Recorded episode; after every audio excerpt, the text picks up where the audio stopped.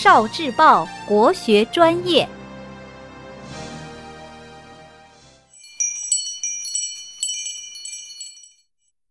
国学小书屋，《笠翁对韵之书中的典故》。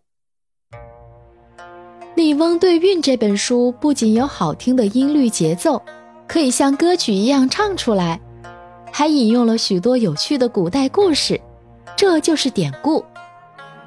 五色笔，十香词，泼墨对传之。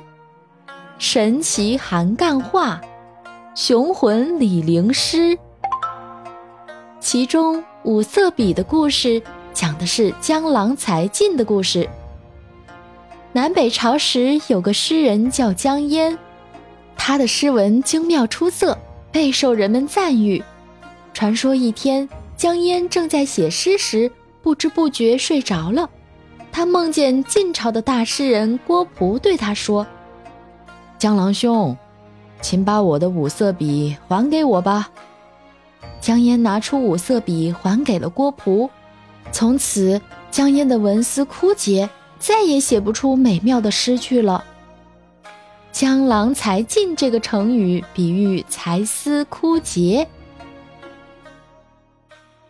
哦，